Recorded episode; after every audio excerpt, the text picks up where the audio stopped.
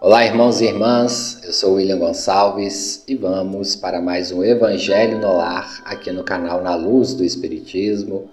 É uma alegria ter você, sua família, seus amigos aqui todos os domingos conosco. E nos ajude aí compartilhando, curtindo o Evangelho, compartilha com os amigos, com a família, amigos espíritas, nos ajude para as pessoas que gostam ou para aqueles que nunca fizeram começar a adquirir o hábito do Evangelho no lar, esse momento que temos para discutir, para deixar um pouco dos problemas da semana para trás e nos reconectarmos com Deus, com a espiritualidade. Se é a primeira vez que você está fazendo aqui conosco, separe uma garrafa ou um copo com água, de preferência transparente se você quiser, pode ser um pouco maior, uma jarra para dividir com familiares e animais de estimação depois. Pode tomar logo após terminar o Evangelho e também ao longo da semana, como nos ensinou o nosso Mestre Jesus. Aquele que tem fé pode produzir o que ele produziu e muito mais. Então, se você tem fé, a espiritualidade hoje vai estar aí, vai te ajudar, vai fluidificar a sua água, vai clarear os seus pensamentos vai te ajudar naquilo que você está hoje com necessidade. Não duvide, nós somos deuses, assim como disse o nosso Mestre Jesus. Temos em nós a essência da produtividade através da fé. Nós podemos fazer sem muletas espirituais aquilo que nós desejamos. Então, vamos unidos num pensamento de amor, um fluxo de energia Imagine a sua casa toda energizada agora, ou o seu ambiente onde você estiver. Imagine essa energia circulando. Imagine que ela vai aumentando de velocidade. Ela vai limpando, ela vai tirando os miasmas, ela vai se reconectando com as ondas vivas que tem no seu ambiente, nas plantas, nos micro-organismos, nos animais se conecta ao fluxo da água que está também aí na sua residência, se conecta com você, com seus familiares, se conecta com seus vizinhos. Esse fluxo de energia protege o seu lar por dentro e por fora e é expandido também para a sua rua. Imagina no Evangelho que esse fluxo possa expandir sempre, limpar, clarear todo o seu ambiente. Neste momento, o seu ambiente já está mais preparado para receber equipe espiritual. E como nós sempre fazemos aqui, vamos pedir autorização a Ele, ao nosso Mestre Jesus, para iniciarmos o Evangelho de hoje. Ele nos ensinou que aonde estiver dois ou mais reunidos em Teu nome, no caso o nome dele, ali ele estaria. Então convidamos Jesus para estar conosco, para me intuir e também para clarear os pensamentos de vocês que estão ouvindo. Vamos então à nossa prece inicial. Pai nosso que estais nos céus, santificado seja o teu nome. Venha a nós o teu reino. Seja feita a tua santa, fiel, bendita vontade, assim na terra como no céu. O pão material e espiritual de cada dia nos dai hoje. Perdoai as nossas dívidas assim como nós perdoamos a quem nos tem ofendido.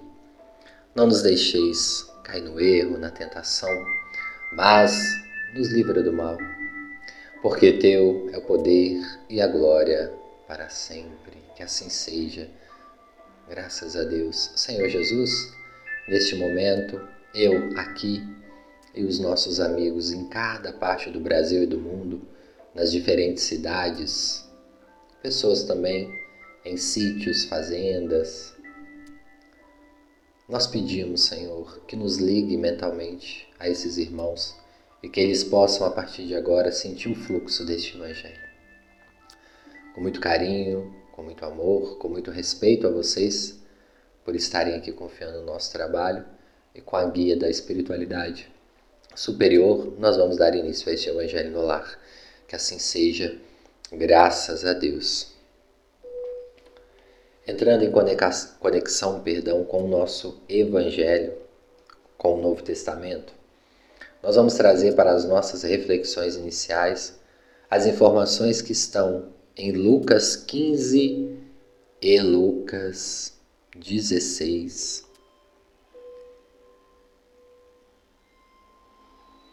Nesses itens, Jesus é questionado sobre a ovelha perdida, a ovelha que se desgarra do bando. Vamos falar um pouquinho sobre isso hoje neste Evangelho.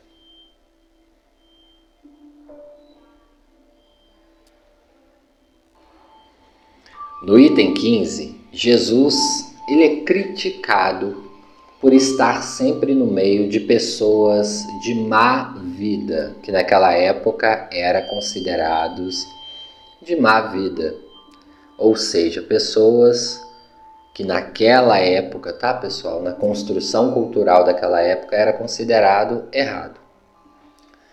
Só que Jesus, ele sempre estava com todas as pessoas, independente de quem era.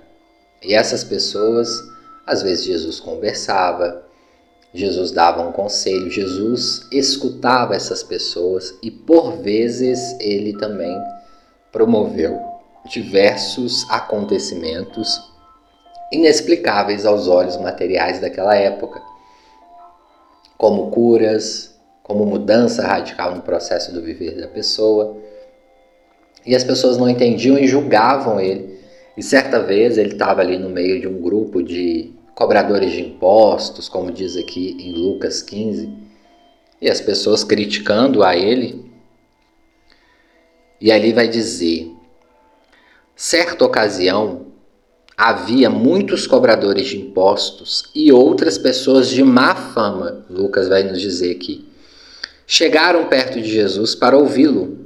Os fariseus e os mestres da lei começaram a criticar Jesus, dizendo: este homem se mistura com gente de má fama e toma refeições com eles.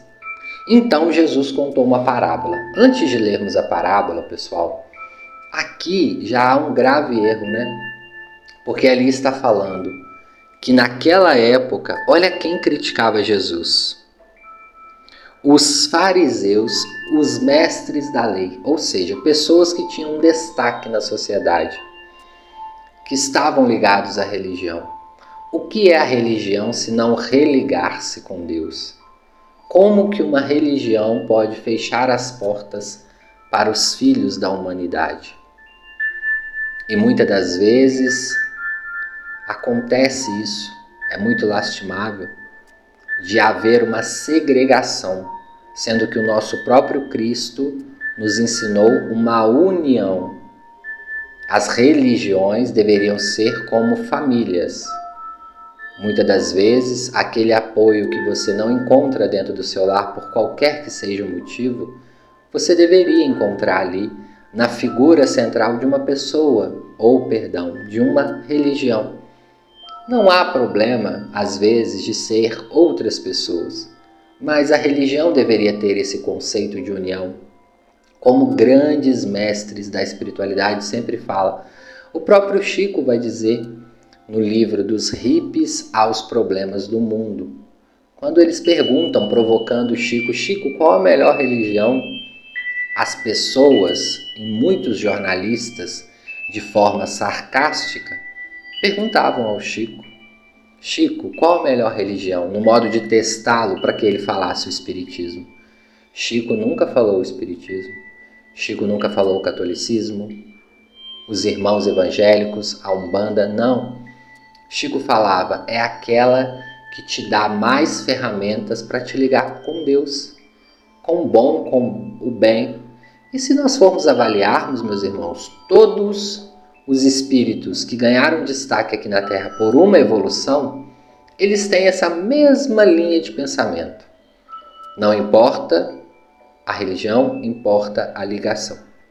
Escolha a que te faz bem.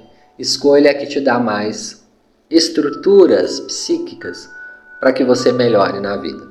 Então, nós estamos trazendo isso como uma reflexão inicial para que possamos pensar nessa parábola. Jesus, ele dá nessa parábola um intimato aos nossos irmãos de todas as religiões que têm uma comunicação. E hoje nós trouxemos essa reflexão em outro evangelho, Hoje todos nós podemos ser uma influência positiva para as outras pessoas. Porque nós temos os, os, as redes sociais, nós temos as redes sociais e também essas redes sociais nos dão algum tipo de destaque, mesmo que seja só para os seus seguidores ali.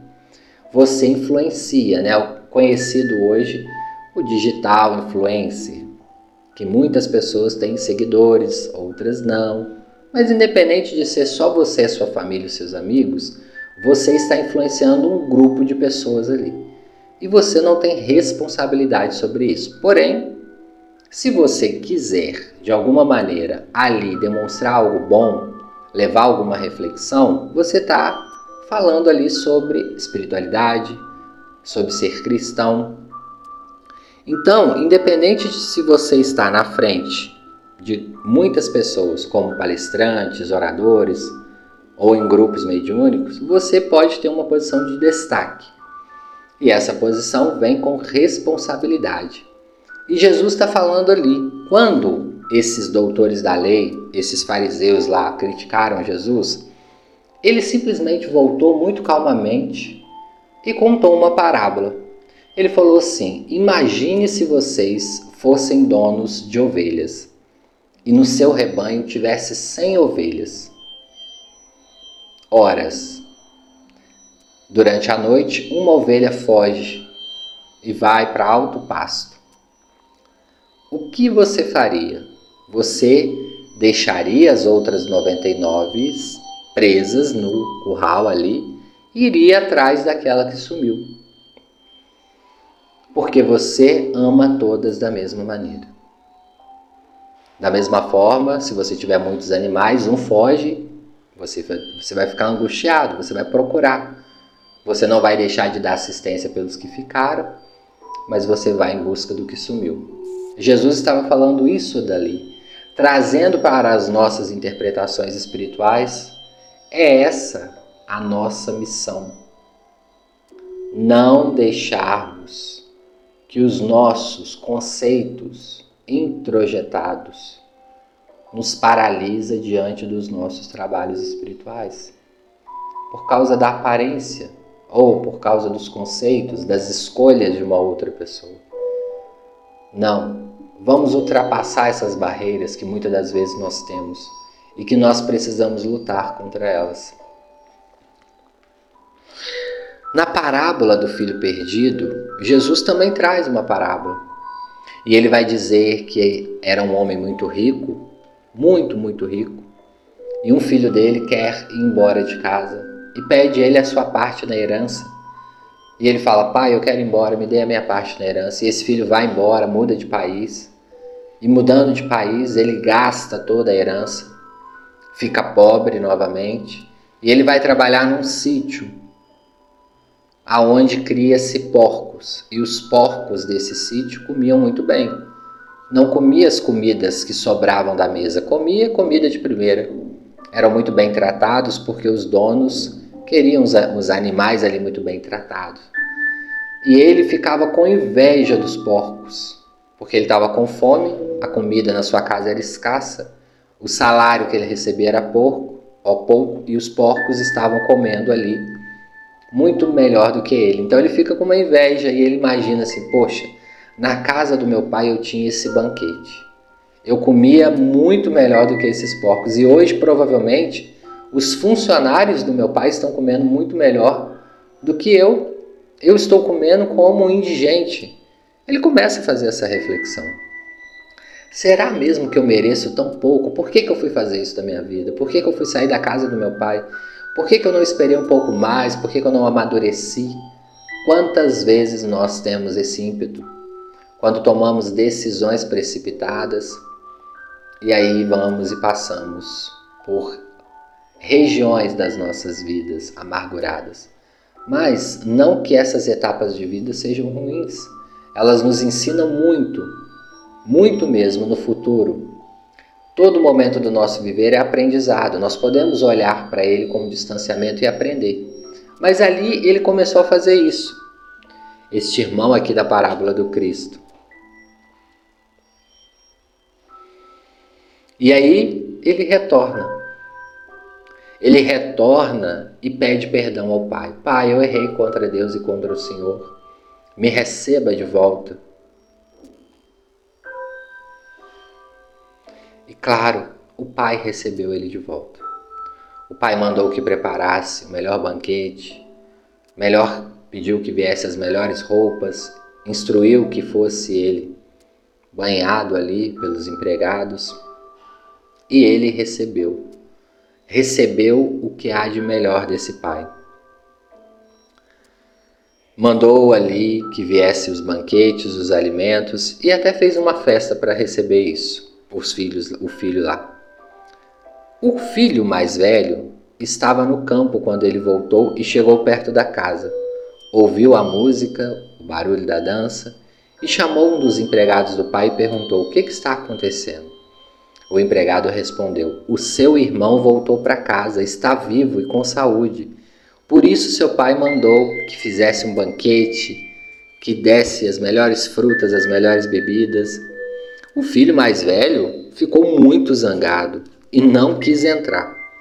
Então o pai veio para fora e insistiu com ele: Meu filho, entre, seu irmão chegou, ele está com saúde, ele está vivo. E ele respondeu: Faz tantos anos que eu trabalho para o Senhor como um escravo, e o Senhor nunca fez uma festa dessa para mim. Aí nasce ali nele o instinto de inveja. Mesmo assim, o Senhor nunca me deu nem ao menos um cabrito Porém, esse seu filho desperdiçou tudo o que era do Senhor, gastando dinheiro com prostituição, e agora ele volta e o Senhor manda fazer esse banquete para ele. Então o pai respondeu: Meu filho, você está sempre comigo e tem o melhor que eu posso te oferecer. Mas era preciso fazer essa festa para mostrar a nossa alegria, pois esse seu irmão estava morto e ele reviveu ele estava perdido e ele foi achado. Quantas vezes nós estamos nessa situação nas nossas encarnações e precisamos de voltar ao colo dos nossos pais? Não nos nossos pais material, mas também nos nossos pais espirituais. Aqueles que não nos julga em nenhum momento. Em nenhum momento quando nós saímos do bando ali do fluxo da nossa vida, nós vamos entender aqui como fluxos. Esses fluxos são movimentos que nós fazemos e que às vezes nós saímos dele. Nós erramos, nós passamos alguns meses sem contato com a espiritualidade, sem orar, sem nos ligarmos a nós mesmos e vamos entrando num poço no caminho. Nos entregamos, às vezes, a obsessões, deixamos o nosso lado espiritual. Afrouxamos as rédeas, entramos em pensamentos tristes, angustiosos. Sempre estamos prontos a esquecer da espiritualidade quando a nossa vida dá uma melhorada em alguns aspectos. Meus irmãos, espiritualidade deve vir combinada com disciplina, independente de como estar a sua vida. Devemos perder na nossa vida o hábito de entender espiritualidade como recompensa. Somente quando eu estou com um problema, com uma situação grave, é que eu busco, é que eu oro e aí sim eu tenho um retorno.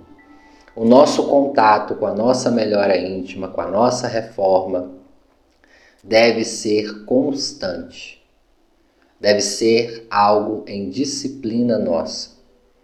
Precisamos, assim como temos os horários de nos alimentarmos, de dormirmos, de assistir às nossas séries, os nossos filmes, de fazer a nossa atividade física, etc., tantas coisas que nós fazemos durante o dia, precisamos desse retorno à casa do nosso Pai, que é a nossa própria casa. E quando nós fazemos esse encontro, esse reencontro, e ele é genuíno, nós temos como se fosse um banquete à nossa frente com muitas frutas, o melhor da comida, tudo isso simbolicamente. Toda vez que retornamos à espiritualidade, os espíritos nos acolhem sem julgar. E muitas das vezes até nos dói, Porque quantas das vezes nós queríamos que os espíritos falassem: é, você fez isso de errado, você pisou na bola e você está aqui de volta agora, né? Querendo oração. Mas não. Eles nos olham com muito carinho, com muito respeito e nos acolhem. E é nessa acolhida que nós desabrochamos, choramos, nos entregamos. Quantas coisas boas a espiritualidade nos oferece, meus irmãos. Muitas. De formas diretas, indiretas. Eles nos ajudam em muitos momentos, mesmo que à distância. E não devemos também olhar isso como uma obrigação. A espiritualidade é algo que tem que ser natural. Como nós já falamos aqui num evangelho muito, muito antigo, esse evangelho deve ser lá o de número 10 ou de número 20 Lembra que a gente falava da prece? A prece ela pode ser vivenciada em cada momento, assim como a meditação. Hoje tem muitos irmãos de outras religiões até falando sobre isso. Que você entender cada processo do viver como único e entender ali que há uma espiritualidade também é um momento de prece.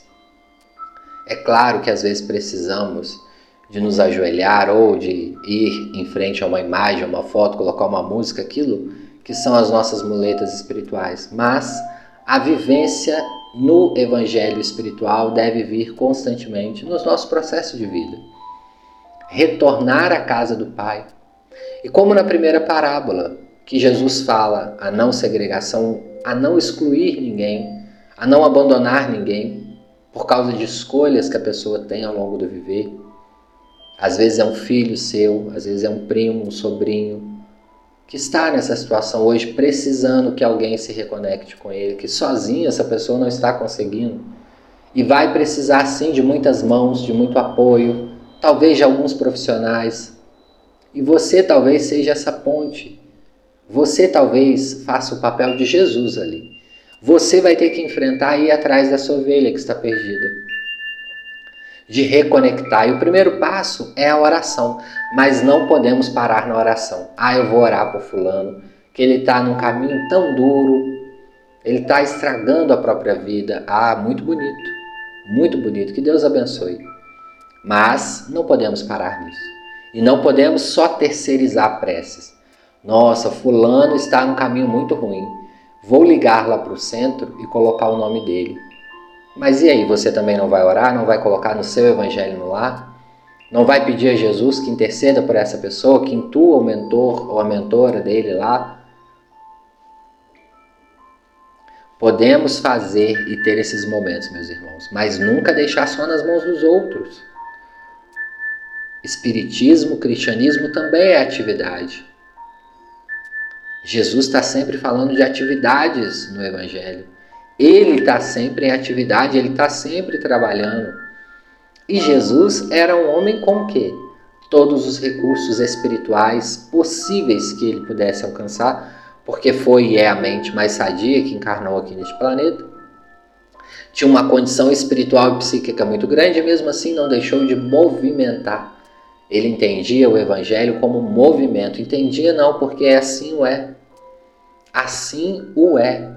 E o movimento, quantas das vezes o movimento nos cura, nos promove uma libertação. O trabalho que nós fazemos com a mão, as mãos, a execução. Quando eu digo mão aqui, eu estou falando execução. Quantas vezes, com a execução das nossas forças, do trabalho, é que nós vamos sair do nosso processo de adoecimento psíquico? através da fala, como nós falamos no evangelho passado, mas também através do trabalho do processo. Ah, William, mas eu sou muito rico, eu não preciso mais trabalhar, eu já estou aposentado. Que bom, graças a Deus. Mas não é esse trabalho que eu me refiro aqui. É o trabalho em prol do próximo de você mesmo. Que aí você que vai entender que tipo de trabalho é esse. Que tipo de movimento você pode fazer. E se você tiver com dúvida, você pode hoje mentalizar Jesus e pedir: me dê uma instrução, mestre. O que eu posso fazer hoje para ajudar alguém ou para ajudar a mim mesmo? Não é esse trabalho de colocar comida na nossa dispensa, pagar as nossas contas, os nossos boletos. Esse é ótimo, é digno. Esse também nos cura em muitos momentos. Mas se você hoje não tem necessidade dele, se você tem uma condição financeira boa, se você não precisa mais se preocupar com isso, se você já aposentou, já conquistou tudo que tem na sua vida, maravilha. Mas e aí? A vida é só isso? A sua vida vai se paralisar? Quantas pessoas aposentam 10, 15, 20, 30 anos antes do desencarne? E aí vocês vão ficar esse tempo só na ociosidade? É muito bom, é importante, é preciso estar em momentos ósseos, ler o livro que a gente quer, passear, viajar, descansar, dormir até mais tarde, que bom. Mas será que é só isso? Nós estamos trazendo aqui essas parábolas hoje, que se a gente colocar essa parábola hoje e colocar 60 palestrantes espíritas, Cada um vai ter uma interpretação. É a que está vindo aqui agora, neste momento, através da intuição dos nossos queridos benfeitores. O movimento. Não excluirmos ninguém. Toda vez que nós voltarmos para a espiritualidade, ela vai estar pronta para nos receber. E às vezes, quantos anos nós viramos as costas? Reflita, independente da religião, como a gente trouxe aqui. Quando nós estamos no movimento de espiritualidade, de movimento, de intenção ao bem, como a nossa vida flui. Não que nós deixamos de ter problemas, isso é uma ilusão. Teremos problemas sim, pessoal, porque a vida é assim. Um dia amanhece com um probleminha, um dia não é um dia tão feliz. Temos uma situação que acontece na família, que acontece com um amigo, só que quando nós estamos com um pensamento saudável, quando nós vamos obtendo ferramentas saudáveis, que muitas das vezes nós vamos construindo no processo de autoconhecimento, nós passamos pela turbulência. É como se estivéssemos no avião. Nós passamos, o avião treme, a gente fica até com medo, inseguro de cair, as mãos ficam frias, aqueles que têm mais medo até choram. Só que ali nós vamos ter a condução num pensamento saudável de passar. É um momento passageiro, daqui a 10, 15 minutos a gente já passou por essa turbulência. Vamos chegar em paz lá embaixo. Vamos retornar em paz. É mais ou menos assim o processo de viver e a gente tem trazido isso muito aqui, repercutindo mais uma, vez as palavras do Chico. Que tudo passa, mas que possamos ser nesse passa passageiros ativos na nossa execução.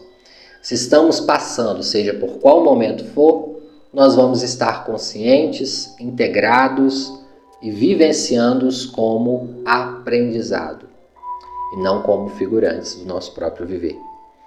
Vamos à leitura hoje do nosso Evangelho, pessoal. Saiu para nós aqui o capítulo 16, não se pode servir a Deus e a Mamon capítulo bem interessante, vai falar sobre a questão da avareza, né? Os problemas aí de sermos pão duros, popularmente falando. Vai falar das questões do dinheiro, né, pessoal? E, e, especificamente saiu para nós aqui o emprego da fortuna, acaba que tem um pouco de relação aqui com o nosso evangelho de hoje. Então, assim, no início do capítulo, que é o item 11, eles vão perguntar qual é o melhor emprego da fortuna. E aí os espíritos respondem aqui: procurai nessas palavras, amai-vos uns aos outros. A solução do problema está o segredo de bem empregar as riquezas. Aquele que está animado de amor ao próximo tem sua linha de conduta toda traçada. O emprego que apraz a Deus é o da caridade não essa caridade fria e egoísta que consiste em derramar em torno de si o supérfluo de uma existência dourada, mas essa caridade cheia de amor que procura o infeliz, que o reergue sem humilhá-lo. Rico, dado o seu supérfluo, faz o melhor, dá o teu necessário, porque do teu necessário ainda é o supérfluo, mas dá com sabedoria. Não repilas o queixume com medo de seres enganado mas vai à fonte do mal. Alivia primeiro, informa-te em seguida e vê se o trabalho, os conselhos, a afeição, mesma não serão mais eficazes do que a tua esmola. Espalha ao redor de ti com o bem-estar o amor de Deus, o amor ao trabalho e o amor ao próximo. Coloca as tuas riquezas sobre um capital que não te faltará jamais e te trará grandes interesses às boas obras. A riqueza da inteligência deve te servir como a do ouro. Espalha ao redor de ti os tesouros de instrução. Espalha sobre os teus irmãos os tesouros do teu amor e eles frutificarão. É, Tcheveros, o Espírito, 1861. Bom, pessoal, aqui nós podemos traduzir riqueza. O que é riqueza para você? Né? O que é ter condições para você. Para muitas pessoas é uma conta amontoada de dinheiro, são propriedades, é fazenda, é ouro. Para outras pessoas é ter saúde, para outras pessoas é ter inteligência, para outras pessoas é ter boa comunicação, é fluidez. Independente de como é a sua riqueza hoje, de que forma você está empregando ela. De que maneira você distribui os bens que Deus te emprestou nessa encarnação. E como fala ali no Evangelho, não adianta dado supérfluo ou das migalhas que caem das nossas mesas. Não. Quantas pessoas são assim, né? Hum, essa meia tá furada.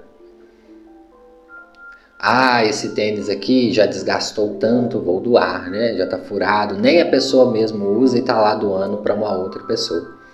Óbvio, pessoal, tem coisas de segunda mão que são muito bem preservadas ali, né? Usou-se pouca vez. Eu já trabalhei quantas das vezes em bazar de centros espíritas, quantas das vezes também distribuição de roupas a pessoas em situação de rua e nos chegava roupa rasgada, sujas, roupas que claramente a pessoa que doou, ela nunca mais iria usar. Ou seja, roupas que não servem para doar para mais ninguém, né, pessoal? Então nós temos que ter um bom senso o que está chegando às suas mãos hoje. Lembra na parte do Evangelho, não saiba a sua mão esquerda o que a sua direita faz. Vamos deixar o fluido do que entra também sai. Não vamos ficar presos às questões materiais. Quando a gente se liberta disso, as coisas têm uma fluidez. Por isso que todo avarento tem aquele semblante, muitas das vezes pesado, endurecido, que a qualquer contrariedade que o seu dinheiro tem que ir embora, a pessoa treme na base, com uma ansiedade que vai faltar ou que ele vai voltar à pobreza. E muitas das vezes desencarna sem aproveitar 1% da sua fortuna. Deixa de viajar, deixa de aproveitar com a família, com os amigos, situações que poderiam engrandecê-lo espiritualmente. Sim, obviamente, pessoal. A os momentos em família, em amigos, em viagens, não engrandece somente o nosso ego ou a nossa vaidade, não. Nós aprendemos muitas situações observando os outros. Quantas pessoas em viagem com outras famílias, dividindo uma mesma casa, percebe o funcionamento de vida daquela família e vê, traz os exemplos para dentro de si, observa como a sua família é muito bem estruturada. Às vezes é uma família que no primeiro dia todo mundo fica bem, né? Fica 15 dias na praia com três famílias reunidas, que todo mundo começa a ver o problema da família do outro, ver as brigas, as chateações, as questões que acontecem. Então é aprendizado sim, e nós vamos nos impedindo de vivenciar essas oportunidades muitas das vezes com medo. Chegamos no plano espiritual às vezes com muito ouro, muito dinheiro acumulado que fica na terra para os herdeiros e não damos valor. O que esse capítulo vai dizer é basicamente isso. O que é a riqueza que você tem e por que que você tem medo de distribuir. Muitas pessoas, às vezes, têm um conhecimento e têm medo de distribuir esse conhecimento, que acha que a outra pessoa pode pegar esse conhecimento e compartilhar de uma outra maneira. Conhecimentos também são para ser compartilhados. A avareza, gente, só nos enrijece. Como Jesus também nos disse, o nosso tesouro está onde está o nosso coração. Nós podemos usufruir dos bens materiais e não tem nada de errado o espírita ou o cristão ou qualquer outra religião a pessoa ter dinheiro, ter condições financeiras, desde que chegue a isso de uma maneira honesta, desde que ele entenda de que forma que esse dinheiro chegou e de que forma esse dinheiro está impactando, quais as riquezas que vêm à minha mão e quais as formas que eu vou lidar com ela, é exatamente isso. Não também, pessoal, que vamos sair distribuindo e ficar sem nada. Porque nós temos a nossa família, nós temos as nossas contas para pagar. Mas, às vezes, nós fazemos coisas, como diz, né, que até o espírito inferior duvida. Nós temos que avaliar No livro O Consolador, Emmanuel foi perguntado sobre, na questão 215, os chamados homens de sorte são guiados pelos espíritos amigos, né? Aquele, sabe aquela pessoa que está sempre com sorte, está sempre ganhando aqui, ganhando ali, tem uma facilidade. E aí o Emmanuel responde assim: aquilo que vocês chamam sorte representa uma situação natural no mapa dos serviços do espírito reencarnado sem que haja necessidade de admitir a intervenção do plano invisível na execução das experiências pessoais. A sorte é uma prova de muita responsabilidade no mecanismo da vida, exigindo muita compreensão da criatura que a recebe no que se refere à misericórdia divina, a fim de não desbaratar o patrimônio de possibilidades sagradas que lhe foi conferido. E é o que mais acontece, né, pessoal? Aquela pessoa que tem sorte, que sempre está ganhando, o que, que acontece? Ela vicia, gera um vício que ela também vai perder mais dinheiro. Como Emmanuel está dizendo aqui, a sorte também é um mecanismo, é um patrimônio que Deus nos dá, só que nós, às vezes, utilizando ele ou ela erradamente, nós vamos ter o mesmo risco de ter muito dinheiro e não utilizar ele para o bem. Ponto. Como é o famoso caso lá do Chico, né? que o homem queria ganhar na loteria. Chico, Chico, eu quero ganhar na loteria. O que, que o Chico falava com ele? Meu irmão, ora, peça a Deus e acredite. Se você tiver que ganhar, você vai ganhar. E o homem ganhou na loteria.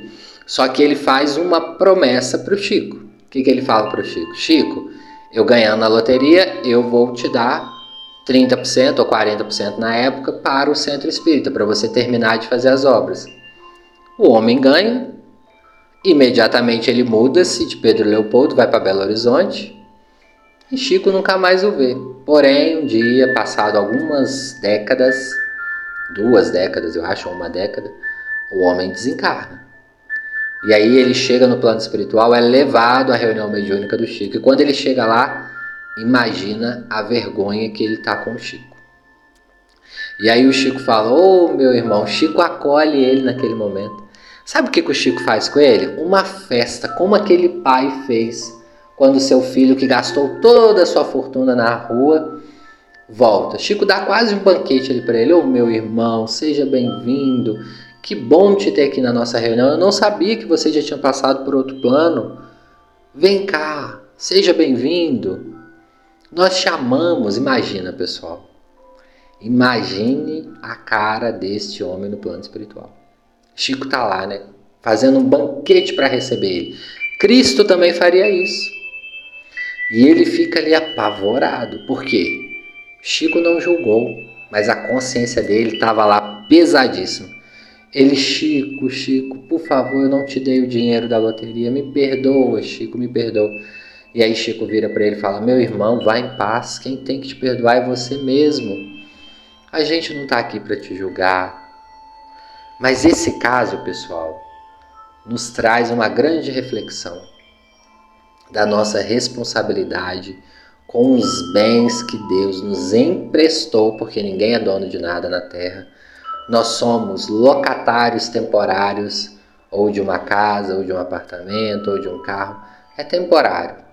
Tudo passa. É passageiro, somos passageiros. E nesse momento que estamos vivenciando aquela etapa, é o que nós temos que fazer melhor. Esse irmão, ele não era obrigado a prometer para o Chico 40% do seu prêmio na loteria. Muito menos 1%. Ele prometeu porque quis. E uma vez ele prometendo, ele comprometeu a consciência dele. Quantos de nós fazemos isso? Olha, se eu tiver dinheiro, eu vou promover isso, eu vou te dar uma casa, eu vou pagar o seu plano de saúde, eu vou pagar a sua faculdade. Então nós geramos uma responsabilidade não com Deus, mas com a nossa consciência mesmo.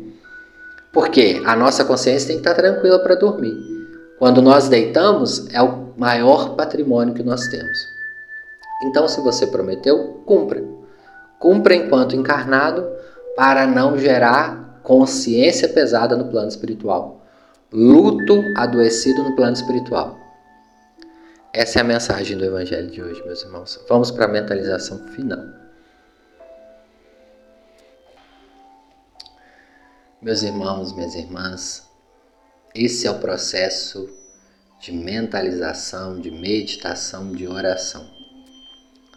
É o momento que nós entramos em contato conosco mesmo. Sinta-se mais confortável, encha os seus pulmões de ar, solte devagar. Naquela mesma sequência que nós sempre ensinamos aqui, encha como se fosse para levar o ar até o topo da sua cabeça, ou encha os seus pulmões bem devagar. Solte devagar, sinta-se mais tranquilo, relaxa os pés e as mãos e vamos iniciar a nossa mentalização.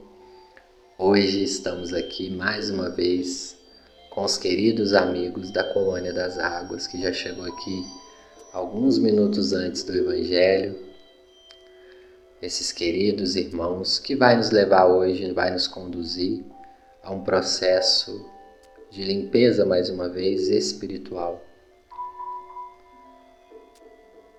Você está numa sala ampla, confortável, sentado.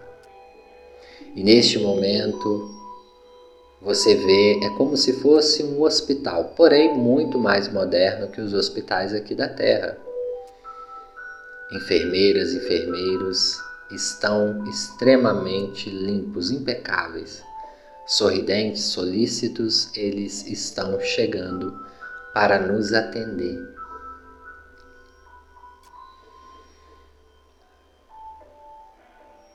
Junto deles, um ancião.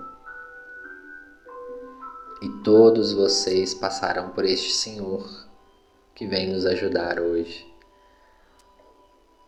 esse espírito que por muitas encarnações trabalhou com a medicina, com a enfermagem, com a saúde e também com os movimentos espirituais na Terra.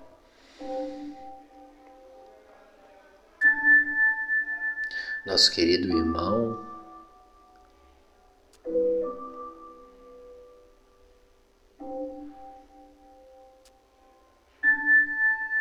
nosso irmão vai fazer com você uma anamnese. O que é uma anamnese? Ele vai fazer uma avaliação do seu perfil. E ali você vai poder levar as suas queixas para esse irmão. Entregue para ele verbalmente, através do seu pensamento, o que você tem de problema físico e mental e espiritual. Lembrando que aqui é um tratamento triplo psíquico, físico e espiritual. Você vai falar com ele em poucos minutos a sua necessidade. Quais são os seus problemas orgânicos, físicos? Você tem alguma doença crônica? Ou você tem alguma doença que você descobriu recentemente? E você vai falar também sobre as suas questões psicológicas, pode falar rapidamente e também espirituais. Essa anamnese está sendo coletada por esses enfermeiros, amigos. As nossas queridas estão vestidas de branco, com flores azuis na cabeça.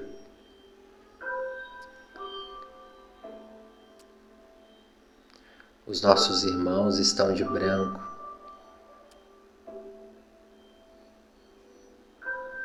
Com um leve casaco azul.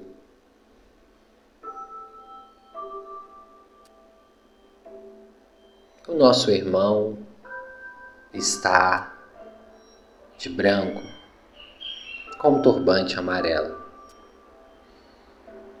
Essa é a equipe espiritual que veio nos auxiliar hoje. Não deixe de falar o que você precisa hoje não sei se você irá conseguir 100%, mas os nossos irmãos farão o possível. Após você passar para essa anamnese, você entrará numa sala. É uma sala toda de vidro, porém ninguém te vê lá dentro e nem você vê ninguém lá de dentro. A sala magneticamente fica com o ambiente que você escolheu agora para você. Qual o ambiente que te traz mais conforto que te lembra de saúde, de esperança, de amor. Independente do que seja, pense e magneticamente todos esses vidros formarão esse espaço. Seja mata, montanha, rio, cachoeira, mar, seja uma cidade que você se sente acolhido. Pense, você estará mais confortável no processo que iniciará agora, que é o processo magnetizador dos nossos irmãos da colônia das águas. Você está numa poltrona levemente deitado, porém não totalmente deitado, e eles iniciam os movimentos de paz. Você se sente quatro, cinco vezes maior do que seu tamanho normal. E cada vez que você cresce, eles avaliam o, seus o seu perispírito, sua corrente sanguínea, eles avaliam seus órgãos, avaliam também seus ossos, sua massa muscular, avalia o seu sistema nervoso central, todas as suas células. É uma avaliação completa, um exame minucioso. Vamos agradecer essa oportunidade, meus queridos. E óbvio que esse tratamento não termina aqui. Você iniciou aqui uma primeira etapa, um exame. Você vai sair melhor, fluidificado, você vai receber o passe, porém, esse tratamento continua durante a noite. Portanto, meus irmãos, tente se desligar um pouco antes de dormir nessa noite. 15, 20 minutos antes, faça uma prece, ouça uma música e se conecte aos mentores da colônia das águas. Esse é um tratamento mais longo. Aqui nós estamos na anamnese, mas você também vai se sentir saindo daqui um pouco melhor, um pouco mais energizado porque todos nós receberemos o passe agora. E é claro, se você tiver a necessidade, você será levado à noite. Ah, mas e se eu não tiver a necessidade? Muito provavelmente, mesmo assim, você receberá mais um passe.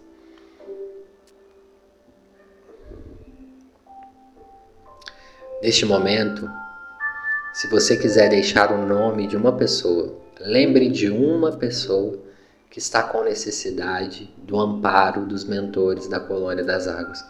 Pessoal, hoje nessa meditação eu vou pedir em especial para vocês pensarem em alguém encarnado que esteja com alguma doença física, ou esteja internado, ou que esteja com uma doença crônica. A doença crônica é aquela doença que persiste ao longo da vida, a pessoa tem que tomar medicação por muito tempo, como diabetes, HIV, uma hipertensão, uma doença autoimune. Então pensa se vocês lembrarem de uma pessoa nessa situação, pensa firmemente nessa pessoa, no nome, no rosto. Peça ajuda a eles também por essa pessoa.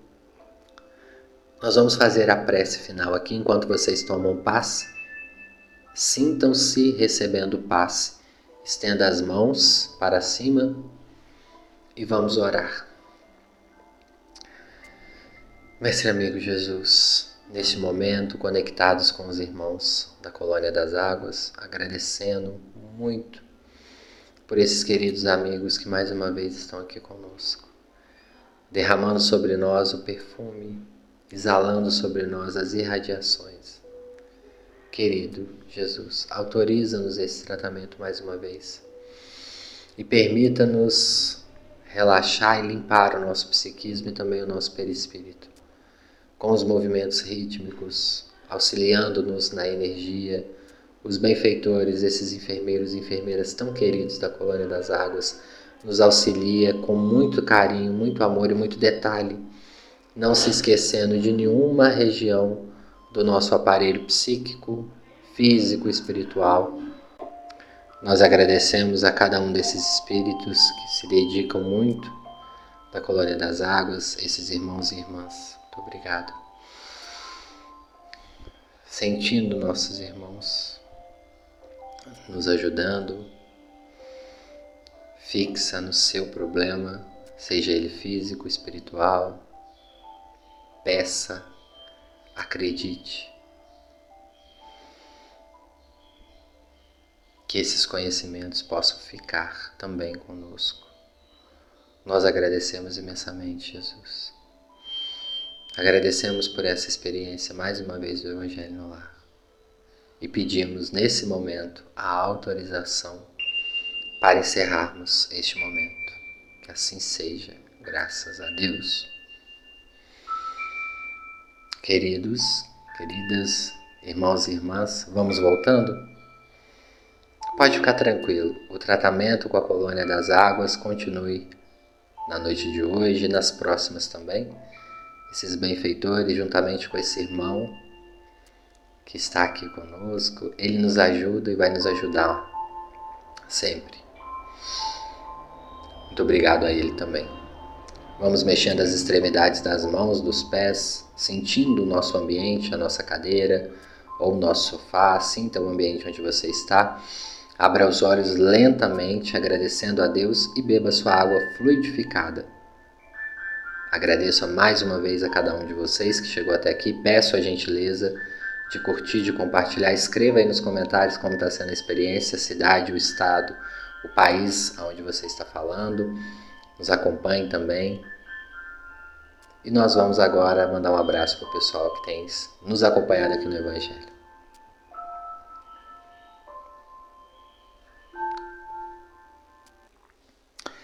Um abraço para Maria Aparecida Lima Loureiro, de São Paulo. Muito obrigado. A Beth Gomes está sempre aqui com a gente. Um grande abraço, minha amiga. A Isamar Chamorro, Chamorro está sempre aqui com a gente também. Denise Alexandre, um grande abraço. Elizabeth Silva, de Mogi das Cruzes, em São Paulo, um grande abraço. A Cris Belino Oliveira, um grande abraço. A Ive Ribeiro, um abraço também. Kátia Abreu está sempre aqui também. Um grande abraço, minha irmã, que Deus abençoe. Alberto Lima, um grande abraço. Rosa Maria, um grande abraço de Portugal, da cidade de Porto. Um abraço aí para o pessoal também de Portugal que nos acompanha. Obrigado a Miriam Nasser também. A Maria Alice Cerqueira Silva, a Edilane Cabreira Conceição Costa, também de Portugal. De Lagoa Santa, em Minas Gerais, a Elizabeth Fernandes. A Natalícia Fonseca, do Rio Verde de Goiás. Maria Cristante, de São Paulo, um abraço o Antônio Teles, de Diadema, um abraço. A Maria Solange, um abraço também. De Frutal, em Minas Gerais, a Oucia Damasceno. O Bartolomeu Pereira, um grande abraço. De São José de Ribamar, acho que é Maranhão, né? Um grande abraço, Bartolomeu. Leonardo Smith, sempre aqui com a gente, também um grande abraço. Nayara de Almeida, de São José do Rio Pardo, de São Paulo. Jacira Cabral, um abraço. Luana do Japão, Luana Suzuki está sempre aqui também. Branca Ramos, Janaína Ribeiro da Irlanda, uma grande amiga. De Juiz Fora, em Minas Gerais, a Laís Mendes, um abraço. Ela fala que faz o evangelho na companhia do gatinho Pirulito. Muitas pessoas fazem, né, com os animais. Vai escrevendo aí, pessoal. Tatiana Martins Quinhoneiro também está sempre aqui. Quinhoneiro, perdão, pessoal. O Wagner Júnior de São Paulo, na capital, um grande abraço. A Luciene Bogo. Pessoal, continue de Recife, no Pernambuco, a Maria Isabel. Continue nos enviando aí as boas vibrações, as orações. Muito obrigado para você que chegou até aqui. E até o próximo Evangelho no Lar. Graças a Deus.